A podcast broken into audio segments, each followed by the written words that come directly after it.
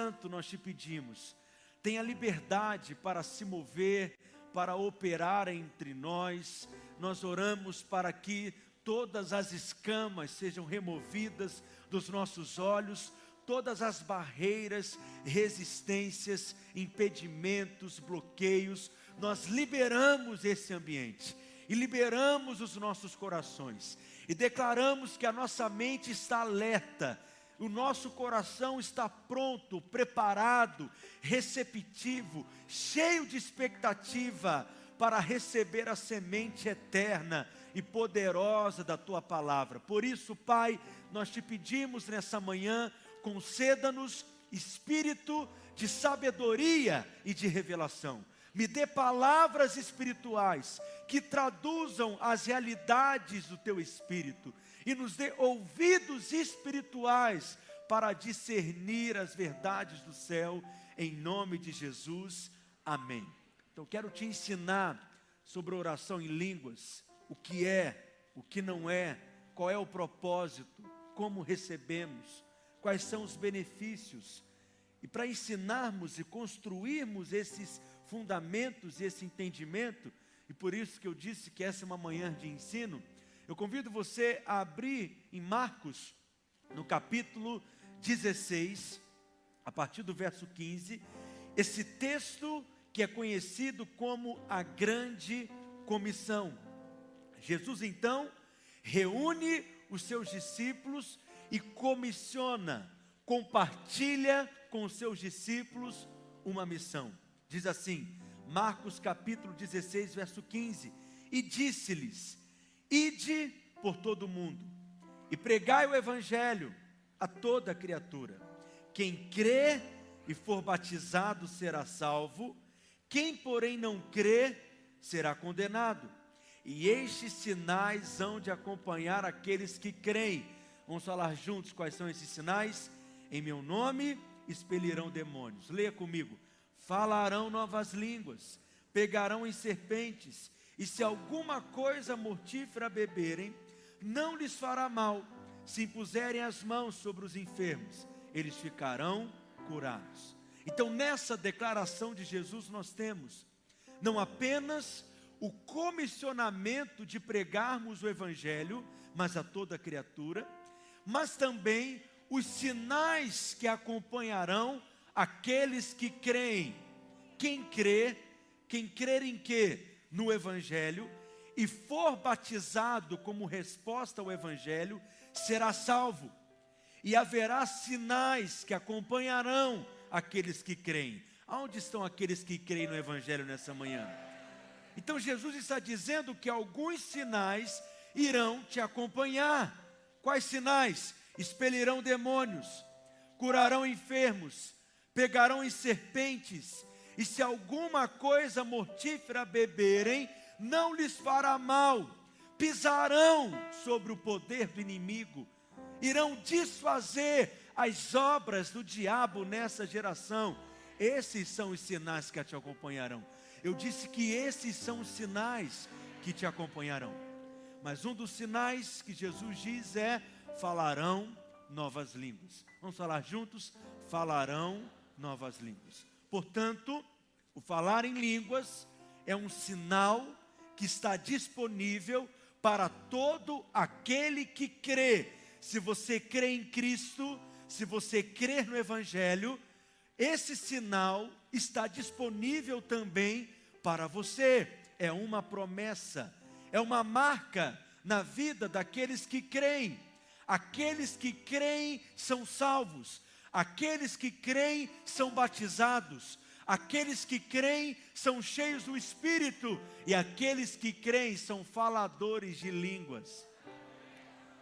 Mas a promessa de Jesus, é claro, não envolve apenas o falar em novas línguas, mas envolve esse revestimento de poder do Espírito, essa capacitação sobrenatural do poder do alto.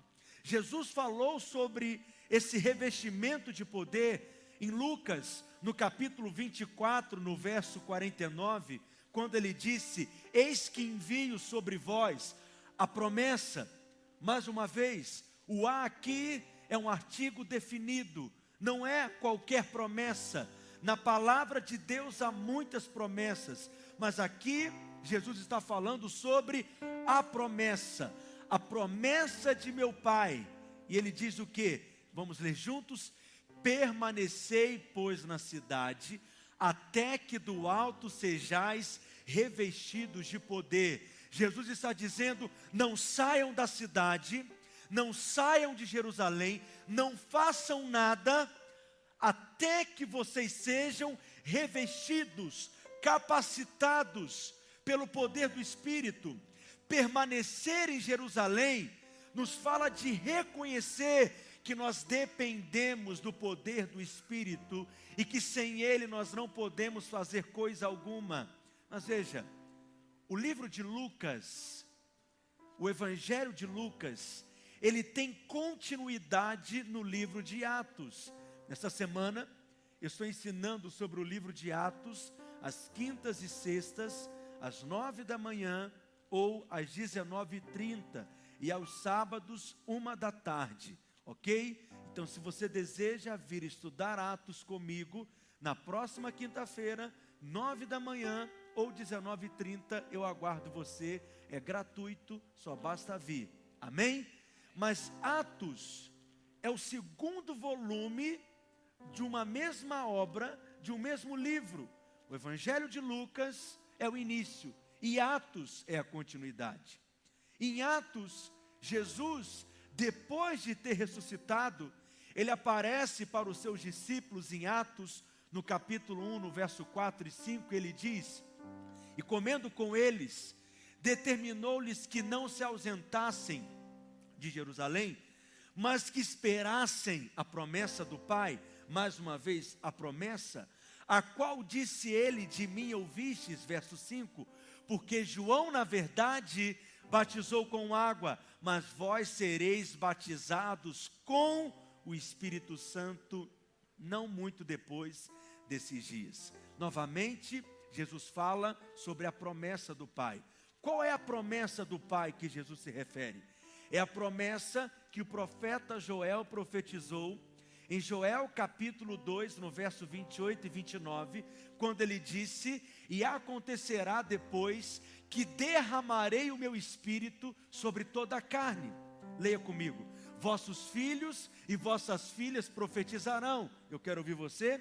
Vossos velhos sonharão e vossos jovens terão visões. Verso 29. E até sobre os servos e sobre as servas derramarei o meu espírito naqueles dias. Diga aleluia. E essa promessa se cumpre em Atos capítulo 2. Então vá lá comigo em Atos, capítulo 2, verso 1 ao 4. Ao cumprir-se o dia de Pentecostes, estavam todos reunidos no mesmo lugar, e de repente veio do céu um som como de um vento impetuoso, e encheu toda a casa onde estavam assentados, e apareceram distribuídas entre eles línguas como de fogo, e pousou uma sobre cada um deles. Verso 4, todos lendo juntos diz a Bíblia, e todos ficaram cheios do Espírito Santo e passaram a falar em outras línguas, segundo o Espírito lhes concedia que falassem. Eles permaneceram em Jerusalém, eles permaneceram orando, eles permaneceram aguardando com essa santa expectativa o cumprimento da promessa do Pai o derramamento do Espírito, o revestimento de poder, e nesse dia todos foram cheios do Espírito e passaram a falar em outras línguas. Mas veja, após essa experiência de receber o revestimento de poder, o que é isso? É uma capacitação sobrenatural, é uma habilidade sobrenatural que nós recebemos para cumprir a grande comissão, para cumprir o nosso propósito, o nosso ministério, quando somos batizados no Espírito Santo. E Pedro, o apóstolo Pedro, o mesmo que se acovardou e negou Jesus, após receber o revestimento de poder, o derramamento do Espírito, ele se levanta para pregar o Evangelho pela primeira vez. E essa é uma pregação muito importante, porque é a primeira pregação da igreja. E se nós queremos ser pregadores do Evangelho, há elementos na pregação de Pedro que precisam estar presentes também na nossa pregação. A primeira pregação de Pedro, a proclamação do Evangelho, que é chamada de querigma no grego, é um modelo, é uma referência de pregação. E não é sobre ela exatamente que eu quero falar, mas no final da sua pregação, Pedro ele faz uma afirmação importante que tem a ver comigo e com você. Ele nos viu ali. Atos capítulo 2, verso 38, Pedro diz: Arrependei-vos e cada um de vós seja batizado em nome de Jesus Cristo para a remissão dos pecados e recebereis o que? O dom do Espírito Santo. Ele está dizendo essas palavras para aqueles que estavam o ouvindo. E ele está dizendo que aqueles que ouviram a sua pregação e creram nela, receberiam também o dom do Espírito Santo. Portanto, o dom do Espírito Santo não era apenas para os apóstolos. O dom do Espírito Santo não era apenas para os primeiros discípulos. O dom do Espírito Santo não era apenas para aqueles 120 que estavam reunidos no cenáculo, orando, unânimes, aguardando o cumprimento da promessa o dom do Espírito Santo é para todo aquele que crê. Você crê?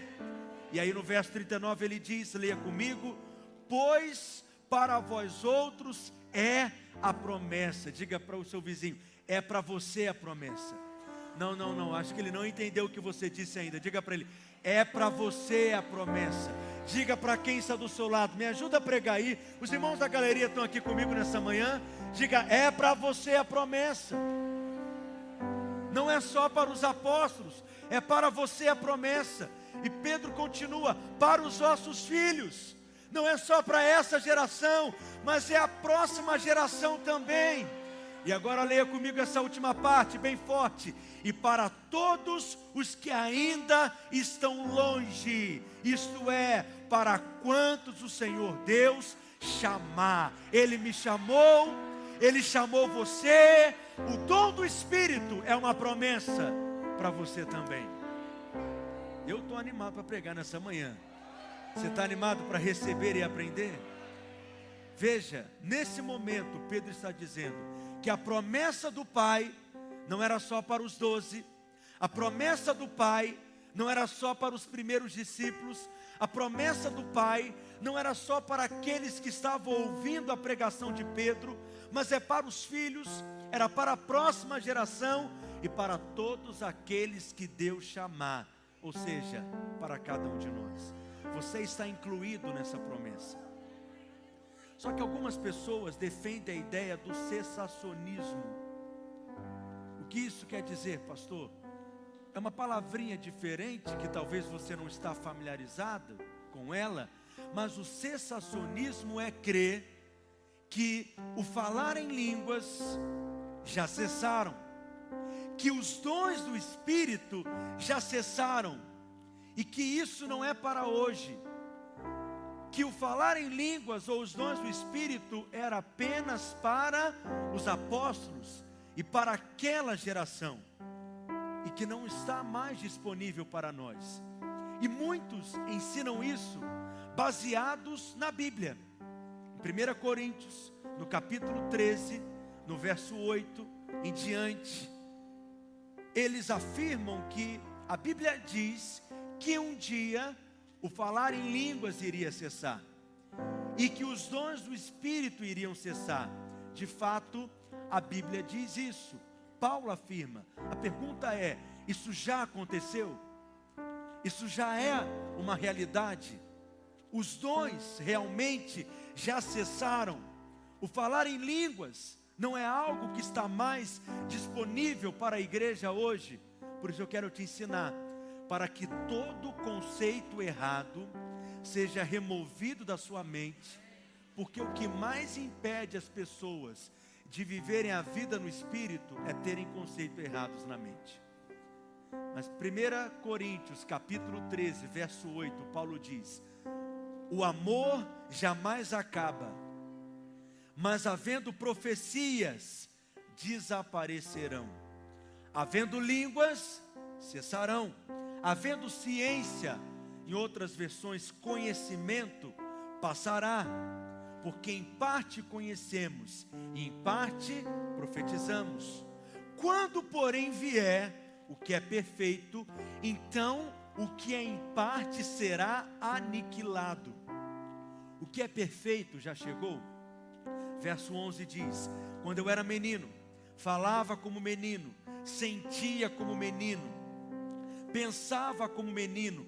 Quando cheguei a ser homem, desisti das coisas próprias de menino, porque agora vemos como em espelho, obscuramente, então veremos face a face. Agora conheço em parte, então conhecerei como também sou conhecido. Agora, pois, leia comigo: permanece a fé, a esperança e o amor. Estes três, porém, o maior destes é o amor. Paulo não está dizendo aqui que os dons já cessaram, pelo contrário, ele está dizendo que em parte conhecemos e em parte nós profetizamos. Então, Paulo está falando sim que haverá um momento haverá um tempo em que as línguas irão cessar, a profecia irá cessar, os dons do Espírito irão cessar, mas irão cessar quando aquilo que é perfeito vier, quando aquilo que é perfeito se manifestar. Por isso que ele diz: Agora conheço em parte, então conhecerei como também sou conhecido. Será que nós já chegamos nesse lugar de conhecer a Deus plenamente? Será que nós já chegamos nesse lugar de conhecer os mistérios de Deus, a vontade de Deus, o propósito de Deus, plenamente, assim como nós nos conhecemos? É claro que não. Então isso significa que aquilo que é perfeito ainda não chegou.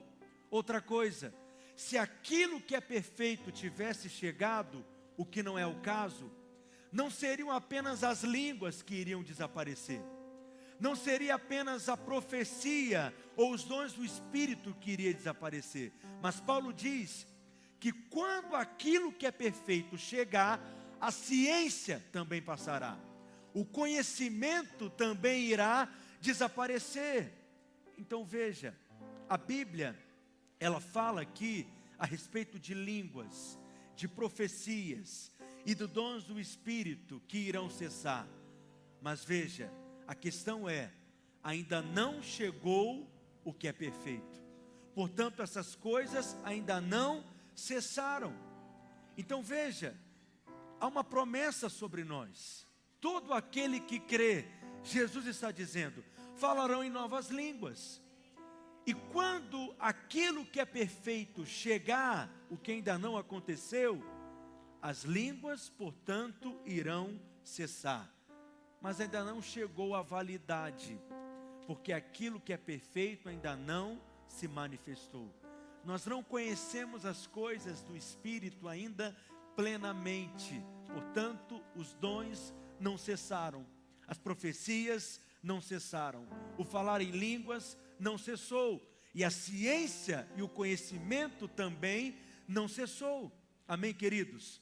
Só que quando nós olhamos para a experiência do batismo no Espírito Santo e para o falar em línguas, nós percebemos que há um padrão que se repete. Então veja, a Bíblia nos apresenta um padrão para todo crente. O que aconteceu no Pentecostes em Atos capítulo 2, aonde todos foram cheios do Espírito e passaram a falar em outras línguas, é um padrão. Mas eu quero te mostrar isso na Bíblia, porque no livro de Atos nós temos cinco experiências. Quantas experiências? Cinco experiências do recebimento do Espírito Santo. Dessas cinco experiências, três delas são descrições e duas são menções. Qual que é a diferença? A descrição, ela é rica em detalhes. A descrição conta em detalhes como aquele evento aconteceu. A menção não. A menção não tem, não tem detalhes. A menção é apenas uma menção sem detalhes do que aconteceu. Então quero te mostrar aqui essas simples experiências, falando primeiro das três descrições. A primeira está em Atos, no capítulo 2, no verso 4, que é um texto que você já conhece. O primeiro Pentecostes aqui, o primeiro derramamento do Espírito, todos ficaram cheios do Espírito Santo e passaram a falar em outras línguas. Essa é a primeira experiência do enchimento do Espírito, e todos aqueles que foram cheios do Espírito falaram em outras línguas. A segunda experiência, o segundo relato, que também é uma descrição, ou seja, a segunda descrição, está em Atos, no capítulo 10, no verso 44 em diante. Diz a Bíblia: Ainda Pedro falava essas coisas quando caiu o Espírito Santo sobre todos aqueles que ouviam a palavra. E o que aconteceu nesse dia? Verso 45: E os fiéis que eram da circuncisão, que vieram com Pedro, admiraram-se, porque também sobre os gentios foi derramado o dom do Espírito Santo. Leia comigo o verso 46. Pois os ouviam falando em línguas, engrandecendo a Deus. Aqui tem algumas coisas interessantes. A primeira é, é uma experiência também do enchimento do Espírito. Só que, além de falar em outras línguas, o texto diz que eles engrandeceram a Deus. Perceba, em Atos 2, tem vento impetuoso, tem línguas como de fogo, não tem vento impetuoso em Atos 10, não tem línguas como de fogo em Atos 10. Em Atos 10, eles engrandeceram a Deus, mas o que que se repete em Atos 2 e em Atos 10? O falar em línguas. E depois dessa experiência que Pedro teve, em Atos capítulo 11 diz que ele sobe para Jerusalém e ele agora vai ter que se explicar para os irmãos da igreja de Jerusalém a acusação de que ele havia quebrado a lei. Por que que Pedro entrou na casa de um gentio, Cornélio, que não era judeu, era um italiano, aqui em Atos 10? Por que que Pedro entra na casa dele? Por que que Pedro prega o evangelho para os gentios? E Pedro então precisa explicar a visão que ele teve, em que o Senhor mostrou para ele em um lençol animais imundos, considerados por Pedro e pelos judeus como animais imundos, e Deus diz para Pedro: mata e come. E Pedro, ao se recusar de comer, o Senhor diz para ele: não considere impuro aquilo que eu mesmo santifiquei. Na realidade, o Espírito Santo ele quer quebrar esse paradigma de Pedro. Ele quer remover as barreiras de separação entre judeus e gentios, porque o evangelho de Cristo é para todos, judeus e gentios, pobres e ricos, cultos e incultos. Alguém pode dizer amém? Então Pedro está dizendo que os judeus convertidos ao cristianismo não deveria também considerar os gentios imundos, porque Deus os havia purificado. Então ele diz no verso 15, Atos capítulo 11, verso 15: Quando, porém, Pedro está explicando para aqueles irmãos que o acusavam, quando, porém, comecei a falar, caiu o Espírito sobre eles, como também sobre nós no princípio esse como também sobre nós no princípio é uma chave espiritual que Pedro está dando. No verso 16 ele diz: Então me lembrei da palavra do Senhor quando disse: João, na verdade, batizou com água, vós sereis batizados com o Espírito Santo. Pois se Deus lhes concedeu o mesmo dom, a mesma graça, o mesmo favor, o mesmo presente, a mesma habilidade que a nós nos otorgou quando cremos no Senhor Jesus, quem era eu para que pudesse resistir a Deus? E ouvindo eles essas coisas, apaziguaram-se e glorificaram a Deus, dizendo: Logo também aos gentios foi por Deus concedido a mudança de mente, o arrependimento para a vida. Qual que é o argumento de Pedro? Eles foram cheios do Espírito, da mesma forma como nós fomos cheios do Espírito. A experiência que nós tivemos é um modelo, é uma referência. A experiência de Atos 2 é um modelo que será reproduzido na vida e na experiência de todos aqueles que irão crer. Então, qual que é a similaridade entre a experiência de Atos 2 e a experiência de Atos 10? É que quando eles creram e foram batizados no Espírito Santo, falaram em outras línguas. Alguém está entendendo o que eu estou ensinando? Posso continuar? O terceiro exemplo, a terceira descrição o terceiro relato do enchimento do Espírito que eu quero mencionar está em Atos no capítulo 19. Paulo agora, ele chega na cidade de Éfeso e ele prega para um grupo de doze homens. Em Atos 19, verso 2 diz: Perguntou-lhes: Recebestes porventura o Espírito quando crestes? Ao que lhe responderam: Pelo contrário, nem mesmo ouvimos que existe o Espírito Santo. Então Paulo perguntou: Em que, pois, fostes batizados? Responderam: No batismo de João. Disse-lhes Paulo: João realizou o batismo de arrependimento, dizendo ao povo que cresce naquele que vinha depois dele, a saber, em Jesus. Verso 5: Eles, tendo ouvido isto, foram batizados em o nome do Senhor Jesus. Verso 6 diz o que? impondo-lhes Paulo as mãos, veio sobre eles o Espírito Santo, e tanto falavam em línguas como profetizavam. Veja, aqui já há um terceiro elemento: não há vento impetuoso, não há línguas como de fogo, não se menciona que eles engrandeciam a Deus como em Atos 10, mas há um terceiro elemento. Além de falar em outras línguas, o texto diz que eles também profetizavam, mas o que se repete nas três descrições, que são relatos do enchimento do Espírito com detalhes, o que que se repete? O falar em línguas. Ao serem cheios do Espírito, ao receberem o derramar do Espírito, eles falavam em línguas. Só que além das três descrições, nós temos também duas menções, dois episódios, mas dois exemplos que não têm detalhes, não são descrições, mas são menções do derramamento do Espírito. O quarto exemplo, que seria a primeira menção, é o exemplo do apóstolo Paulo. O Senhor Jesus desperta Ananias para que fosse até a casa de Paulo.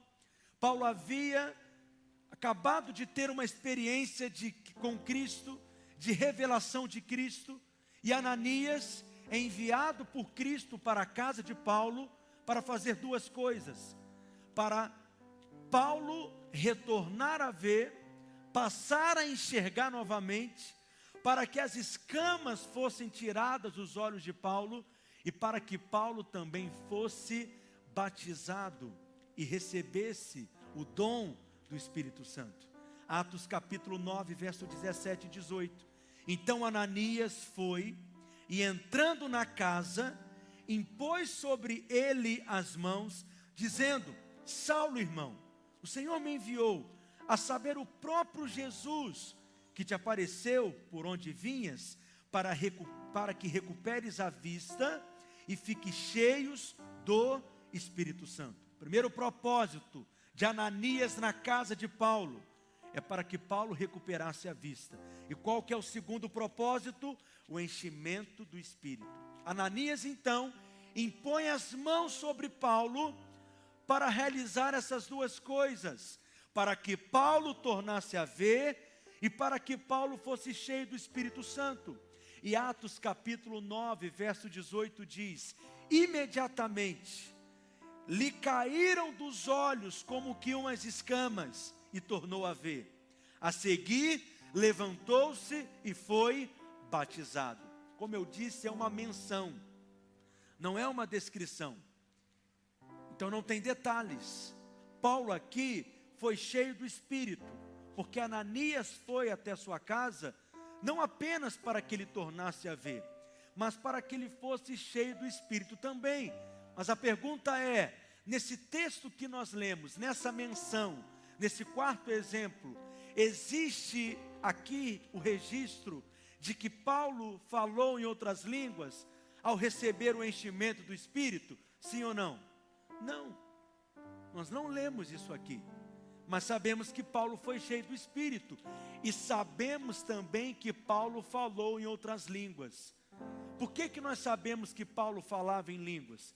Porque em 1 Coríntios, no capítulo 14, no verso 18, o que que Paulo diz?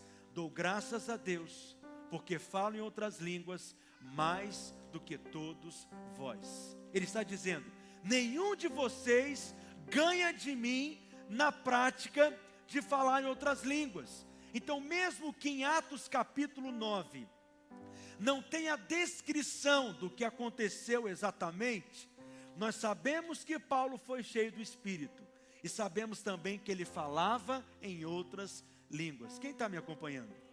O quinto e último exemplo, aqui em Atos, que também é uma menção, é a segunda menção, eu te mostrei três descrições e duas menções, que não tem detalhes, são apenas menções. A segunda menção, e é o quinto exemplo, está em Atos no capítulo 8, no verso 14 em diante. Atos capítulo 8 é o exemplo dos samaritanos. Diz assim: Ouvindo os apóstolos que estavam em Jerusalém, que Samaria recebera a palavra de Deus, enviaram-lhe Pedro e João, os quais descendo para lá, oraram por eles, para que recebessem o que, queridos? O Espírito Santo. Verso 16: Porquanto não havia ainda descido sobre nenhum deles, mas somente haviam sido batizados em o nome do Senhor Jesus, porque são duas experiências: novo nascimento e batismo no Espírito Santo.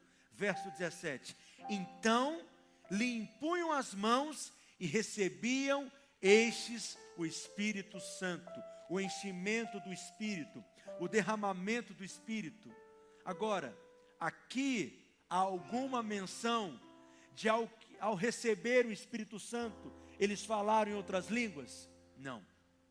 Mas como se sabe que eles então receberam o Espírito Santo e o revestimento do Espírito Santo? Olha o verso 18. Vendo, porém, Simão, que pelo fato de impor os apóstolos as mãos, Simão era um homem que era mágico, que provavelmente havia se convertido, mas que ainda estava num processo de crescimento, de transformação, de revelação.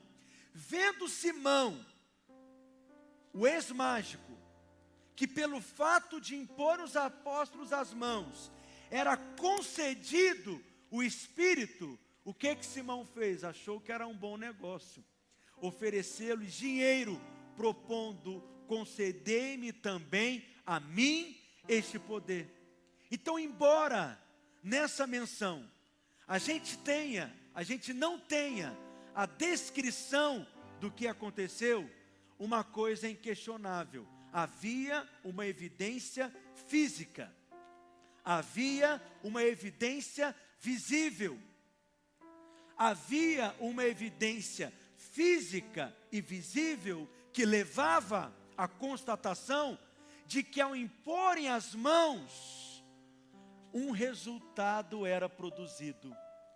Que os apóstolos, ao imporem as mãos, algo acontecia. Ou seja, nesse texto há uma menção de que os samaritanos foram cheios do Espírito, mas não há descrição de que eles falaram em línguas. Mas Simão viu algo que evidenciou fisicamente que os samaritanos foram cheios do Espírito. Provavelmente, não há como afirmar exatamente, mas comparando com as experiências anteriores do enchimento do Espírito, qual foi a evidência física e visível na vida dos samaritanos que fez a constatação de que eles também receberam o enchimento do Espírito? O falar em línguas. Por que, que eu estou ensinando isso para você? Primeiro, porque eu sou seu pastor. Eu tenho essa responsabilidade, esse encargo. Segundo, eu não quero que a sua fé seja baseada em experiências a sua fé tem que ser baseada na palavra de Deus. E eu estou te ensinando a como pensar biblicamente. E é por isso que eu estou investindo tempo ensinando para você como que se pensa biblicamente, qual que é a lógica bíblica, qual que é a lógica espiritual. Nós já aprendemos que uma característica do crente cheio do espírito é que ele fala. A evidência de alguém que é cheio do Espírito é falar. E quanto mais você fala, mais cheio do Espírito você é. Por isso que Paulo diz em Efésios capítulo 5, verso 18: E não vos embriagueis com o vinho, no qual há dissolução, mas enchei-vos do Espírito, como Paulo, verso 19, leia bem forte, falando entre vós. O falar é a, é a evidência do enchimento do Espírito. E por outro lado, quem fala é mais cheio do Espírito por falar. O falar é uma consequência, é um resultado de receber o revestimento do Espírito. Mas quanto mais falamos, como eu ensinei aqui no último domingo, continuamente nós somos cheios do Espírito. Posso ouvir um amém? Quando nós oramos por alguém, para que essa pessoa seja batizada no Espírito Santo e seja revestida do poder do Espírito, o que nós esperamos como evidência não é cair, não é rir, não é chorar, não é tremer, mas é falar em outras línguas. Porque essa é a evidência que se repete em todos os exemplos em que o Espírito Santo os encheu. Amém, meus irmãos? Alguém aprendeu algo aqui? Mas continua comigo. O que é então esse falar em línguas? Primeira coisa que eu quero que você entenda: é uma manifestação sobrenatural. Não é algo natural. Não é algo que envolve a nossa mente. Não é algo que nós adquirimos. É algo que nós recebemos pela fé, pela graça de Deus. Falar em línguas, se você quiser anotar essa definição, é uma linguagem sobrenatural de oração. O falar em línguas que nós recebemos no batismo no Espírito Santo é uma linguagem sobrenatural de oração que o Espírito nos concede. Atos capítulo 2, verso 4 diz, no final do versículo, que eles passaram a falar em outras línguas, segundo o Espírito lhes concedia que falassem. Não é uma capacidade humana que nós temos, não é algo que nós aprendemos em um curso, não é algo que você recebe lendo um livro, não são palavras que você decora, não são palavras que você memoriza ou que surgem na sua mente, não é uma língua que pode ser aprendida, não é uma habilidade linguística, e sim uma manifestação sobrenatural. É obra do Espírito em você. Diga amém. A segunda coisa é uma oração em espírito. Falar em línguas é orar. Falar em línguas é orar no espírito. Paulo diz em 1 Coríntios, capítulo 14, verso 14 e 15: Porque se eu oro em outra língua, o meu espírito ora de fato, mas a minha mente ela fica infrutífera. Por que, que a sua mente fica infrutífera? Porque não envolve a participação do intelecto, não tem a ver com o raciocínio lógico, ok? É uma experiência da boca para baixo, não tem a ver com a mente, tem a ver com a boca e com o seu espírito. É algo que o Espírito de Deus opera no seu espírito. É por isso que quando Paulo diz que nós podemos orar sem cessar, eu creio que uma das formas de orar sem cessar é orando em outras línguas. Por que, que você diz isso, pastor? Porque você não usa a mente para orar em outras línguas. Então você precisa, pode, aliás, cozinhar e falar em outras línguas, você pode trabalhar e falar em outras línguas, você pode dirigir e orar em outras línguas, porque não envolve a mente. É algo que nós recebemos no espírito. Então não envolve imaginação, não envolve raciocínio, não envolve criatividade, não envolve nenhum tipo de habilidade, nenhum tipo de aprendizado. A mente não participa. É uma oração que é feita pelo Espírito e ela é uma ferramenta de edificação. No próximo domingo eu vou me aprofundar nisso, mas eu posso dizer que o principal propósito do falar em línguas não é evidenciar o batismo no Espírito Santo, mas o principal propósito do falar em línguas é para que você seja edificado. 1 Coríntios capítulo 14, verso 2, a Bíblia fala: Pois quem fala em outra língua não fala a homens, senão a Deus, visto que ninguém o entende, e em espírito ele fala mistérios. Preste atenção. Além de Paulo reforçar a ideia de que quem fala em outras línguas, ele fala no espírito e ele fala em mistérios, que são segredos divinos, nós falamos coisas que às vezes nós mesmos não entendemos, ou que as pessoas que estão à nossa volta também não entendem, porque nós não estamos falando em uma língua humana que pode ser entendida, que pode ser aprendida, mas é uma capacidade não de falar a homens, mas é uma capacidade de falar a Deus, que nem o inimigo compreende aquilo que você está falando isso é uma linguagem de oração sobrenatural, que possui um propósito. Qual que é o propósito? Verso 4. O que fala, 1 Coríntios 14, 4. O que fala em outra língua, a si mesmo se edifica. É uma linguagem de oração que Deus nos proporciona para a nossa edificação pessoal. Só que para compreender melhor esse assunto, e por isso eu vou precisar que você use o seu cartão agora. É muito importante que você entenda que existem aspectos distintos do falar em línguas. Existem tipos diferentes do falar em línguas. E eu preparei esse cartão para que você pudesse memorizar, compreender, internalizar. Abra sua Bíblia lá em 1 Coríntios, no capítulo 14, no verso 1 ao 5. 1 Coríntios capítulo 14, verso 1 ao 5. Paulo diz: Segui o amor e procurai com zelo os dons espirituais, mas principalmente que profetizeis. Pois quem fala em outra língua não fala homens, senão a Deus, visto que ninguém o entende, e em espírito fala mistérios. Mas o que profetiza, fala aos homens edificando, exortando, consolando. O que fala em outra língua, a si mesmo se edifica. Mas o que profetiza, edifica a igreja.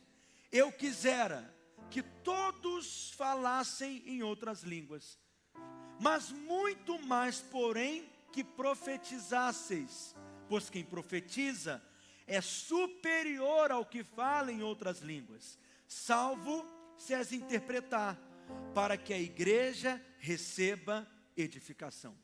Então, olhando para esse texto, você percebe claramente que há uma distinção, há um claro contraste entre falar em línguas e profecia. Você percebeu isso? Então ele começa dizendo o quê? Aquele que fala em línguas, ele não fala a homens, ele fala a Deus, porque oração não é falar com os homens, oração é falar com Deus, e falar em línguas é uma linguagem sobrenatural de oração. Mas quando Paulo fala da profecia, ele diz o oposto.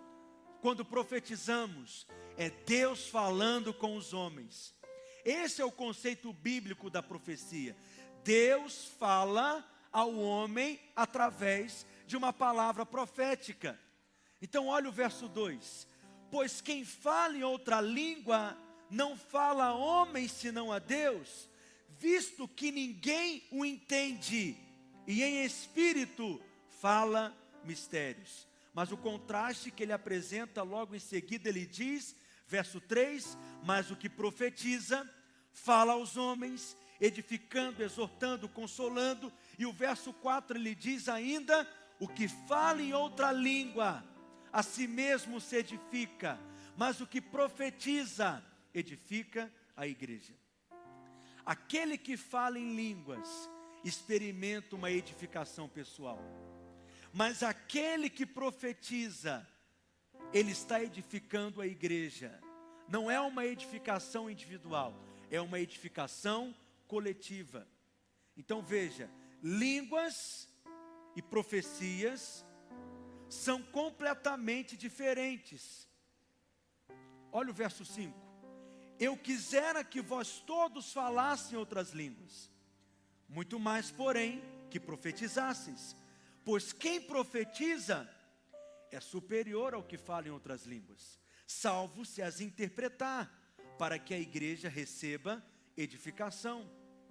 Então veja bem, o que fala em línguas, ninguém entende. O que profetiza, todos entendem. O que fala em línguas, está falando a Deus. A profecia é Deus falando aos homens. O que fala em línguas é edificado pessoalmente. A profecia é uma edificação coletiva.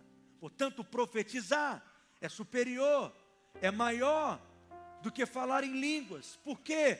Porque a utilidade para o corpo de Cristo é maior. A utilidade para a igreja é maior. Por que, que a utilidade é maior?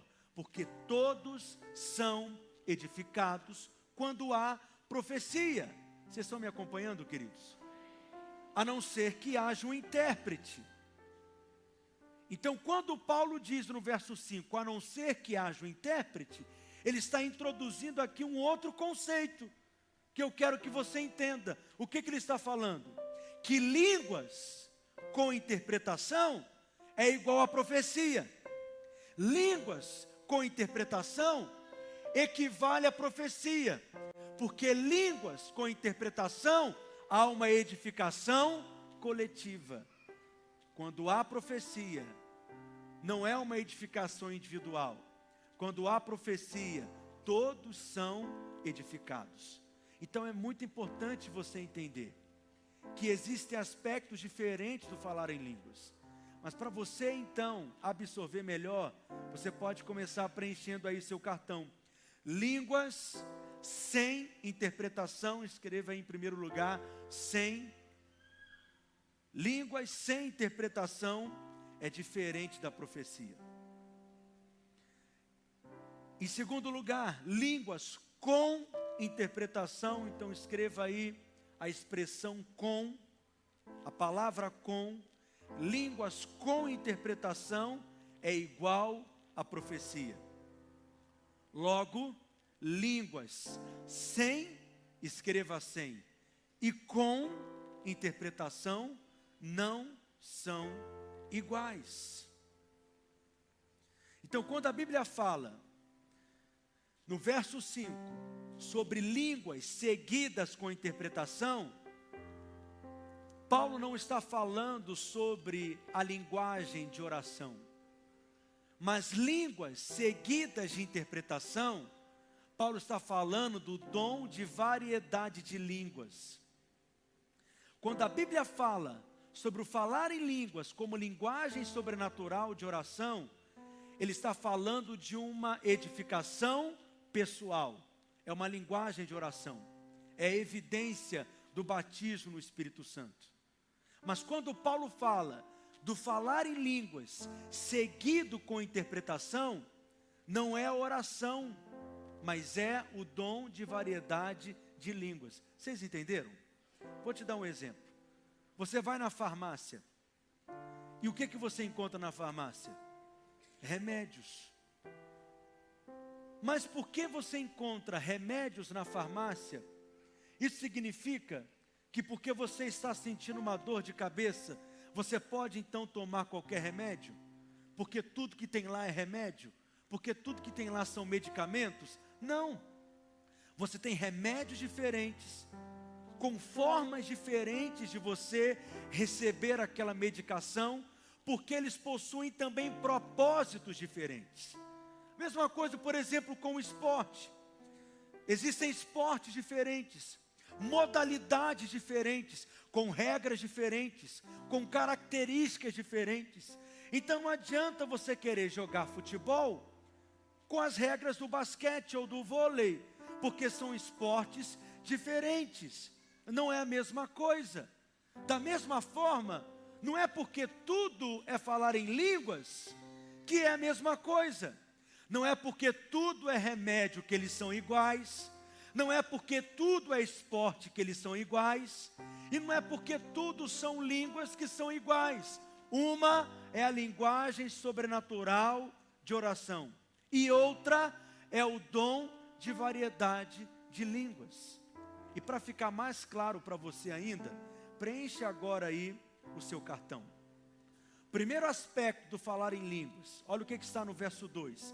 1 Coríntios capítulo 14, verso 2 Pois quem fala em outra língua não fala a homens, senão a Deus, visto que ninguém o entende e em espírito fala mistérios. Então, você pode escrever aí, primeira parte, o homem fala a Deus. Segundo, ninguém entende. E terceiro, edificação pessoal. Então, o primeiro aspecto do falar em línguas, a linguagem sobrenatural de oração. Primeira característica dessa linguagem de oração, qual é? O homem fala a Deus. A segunda, escreva aí, ninguém entende. E a terceira, edificação é pessoal. Então, quais são as três características da linguagem de oração, falar em línguas? Vamos falar juntos. O homem fala a Deus, ninguém entende e é uma edificação pessoal. O segundo aspecto do falar em línguas, vai lá em 1 Coríntios capítulo 12, verso 10. 1 Coríntios 12, 10. Paulo diz: há outro operação de milagres, há outro profecia, há outro discernimento de espíritos, há um variedade de línguas e há outro capacidade para interpretá-las. Aqui Paulo, em 1 Coríntios 12, não está falando sobre a linguagem de oração. Aqui Paulo está falando sobre os dons do Espírito, os dons espirituais, que é um conceito diferente da linguagem de oração. Então ele usa o termo dom de variedade de línguas, não é uma linguagem de oração. Diga, é um dom. Qual que é o nome desse dom? Variedade de línguas. O termo que ele usa é dom de variedade de línguas. E o dom de variedade de línguas possui também três características. E são as mesmas características da profecia. Então você pode anotar aí no segundo quadrado. A primeira característica, Deus fala aos homens. Segunda característica, todos entendem. E a terceira característica, a edificação, ela é coletiva. A primeira característica do dom de variedade de línguas, Deus fala aos homens. A segunda, todos entendem. E a terceira, a edificação, ela é coletiva. Vamos falar então quais são as três características da variedade de línguas, do dom de variedade de línguas que não é a mesma coisa da linguagem de oração. Quais são as três características? Deus fala aos homens, todos entendem, e a edificação é coletiva. Preste atenção, eu estou concluindo, mas eu quero fechar isso com você. Olhe para mim, por gentileza. A linguagem sobrenatural de oração é algo que todo crente, ao ser cheio do Espírito Santo, recebe. A linguagem sobrenatural de oração é uma ferramenta de edificação que todo crente cheio do Espírito pode utilizar. A linguagem sobrenatural de oração é um sinal que acompanhará todo aquele que crê. É uma disciplina espiritual que está disponível para todo crente. Esse é o primeiro aspecto do falar em línguas. O segundo aspecto do falar em línguas, que é um tipo diferente, qual que é o nome? Dom de variedade de línguas. O dom de variedade de línguas é um dos nove dons espirituais do Espírito Santo, que daqui a alguns domingos nós vamos estudar. Não é para todo crente.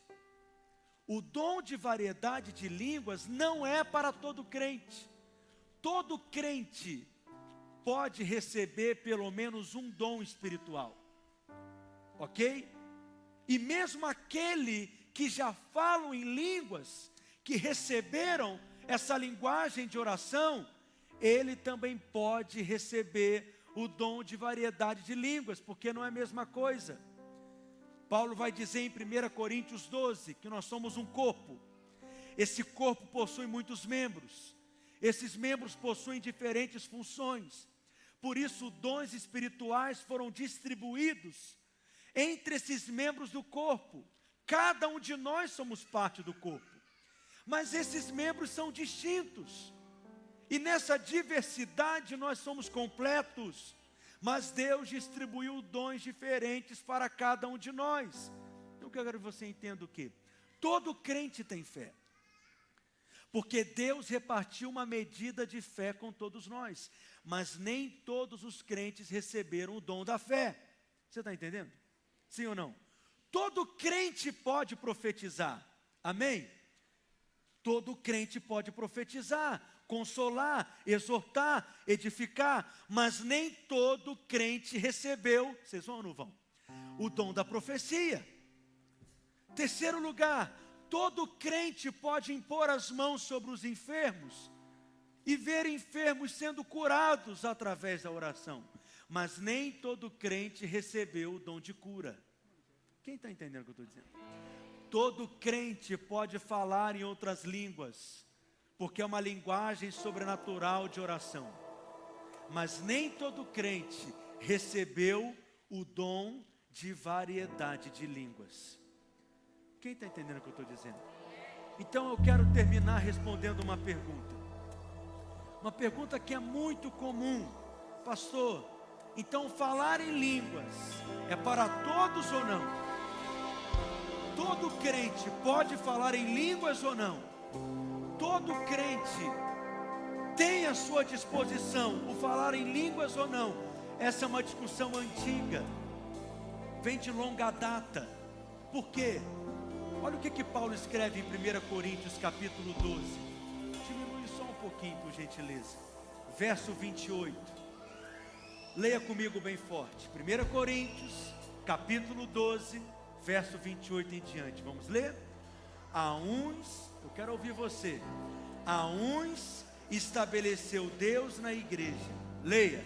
Primeiramente apóstolos, em segundo lugar profetas, em terceiro lugar mestres, depois operadores de milagres, depois dons de curar, socorros, governos, variedade de línguas. Porventura, são todos apóstolos? Ou todos profetas? São todos mestres? Ou operadores de milagres? Têm todos dons de curar? Falam todos em outras línguas? Interpretam-na todos? Qual é a resposta que está implícita em todas essas perguntas? Qual é a resposta? Qual é a resposta? Não. São todos apóstolos? Não. São todos profetas? Não. São todos operadores de milagres? Não. São todos que falam outras línguas? Não. São todos que a interpretam? Não. Preste atenção. Eu mostrei para vocês que no capítulo 12, quando Paulo escreve sobre isso, antes ele apresenta a visão, a imagem que nós somos um corpo. Individualmente somos membros do corpo. Os membros do corpo não são iguais. Os membros do corpo não possuem a mesma função. Um membro do corpo não pode dizer para o outro: Eu não preciso de você, porque essas diferenças dos membros é o que leva o membro a ser completo e inteiro. Então não são todos que serão apóstolos, não serão todos que serão profetas, mestres e operadores de milagres. E dentro desse argumento, então fica a pergunta: falam todos em línguas? A resposta lógica qual é? Não. Mas esse não é um sinal que acompanhará todos aqueles que creem? Se todos creem, por que, que nem todos então falarão em outras línguas? Quem está certo? Paulo ou Jesus? É claro que se colocarmos Paulo em confronto com Jesus, eu fico com Jesus. Se Jesus disse que esse sinal acompanhará todos aqueles que creem, eu creio que todo aquele que crê vai falar em outras línguas. Amém? Só que a gente nem precisa colocar os dois em debate. Porque Paulo contra Paulo já se parece que se contradiz. Porque Paulo está dizendo, falarão em todos em outras línguas. A resposta implícita no argumento dele é não. Mas ele mesmo diz que desejaria que todos falassem outras línguas. Preste atenção. Você já aprendeu que existem diferentes tipos do falar em línguas. Jesus está se referindo a qual tipo de falar em línguas? E Paulo está se referindo a qual tipo do falar em línguas? Claramente eles não estão falando da mesma coisa. Porque quando você olha para o contexto daquilo que Paulo está dizendo, ele está falando sobre dons espirituais. E logo em seguida, após falar sobre o falar em línguas, o que que ele pergunta? Interpretam-na todos? Variedade de línguas é acompanhada de qual dom espiritual? Dom de interpretar. Então Paulo fala: falam todos em outras línguas? E em seguida ele diz: interpretam-na todas, o que, que ele está dizendo?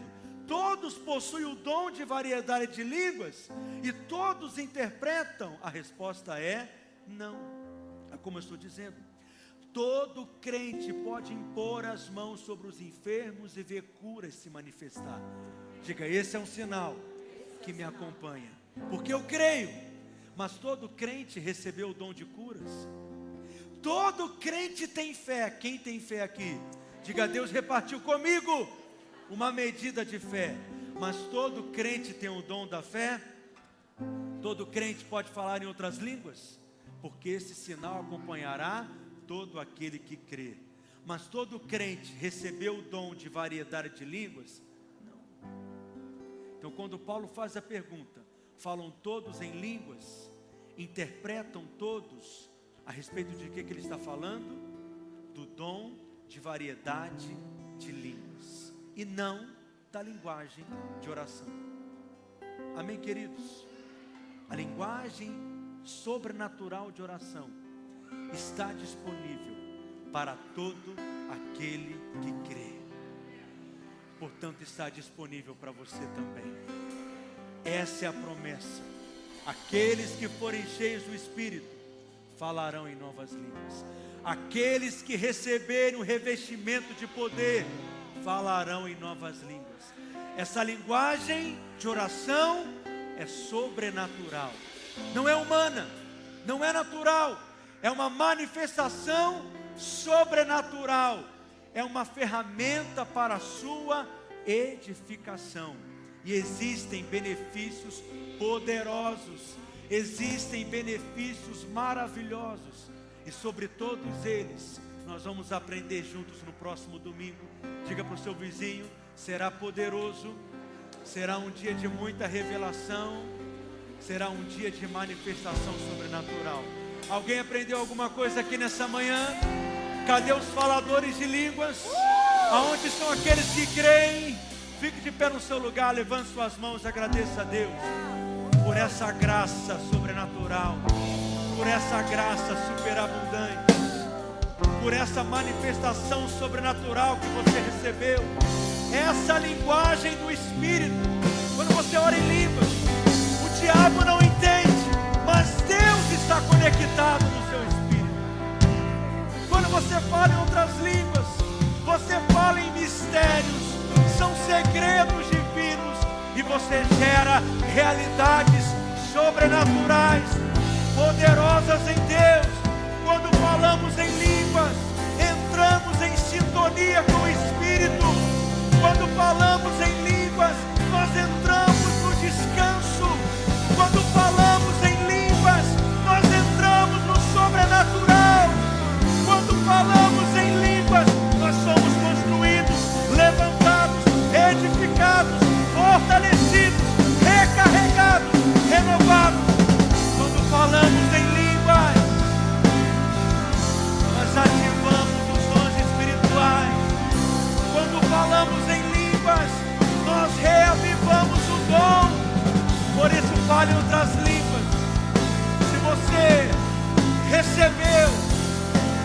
Habilidade sobrenatural de falar em línguas, abre a sua boca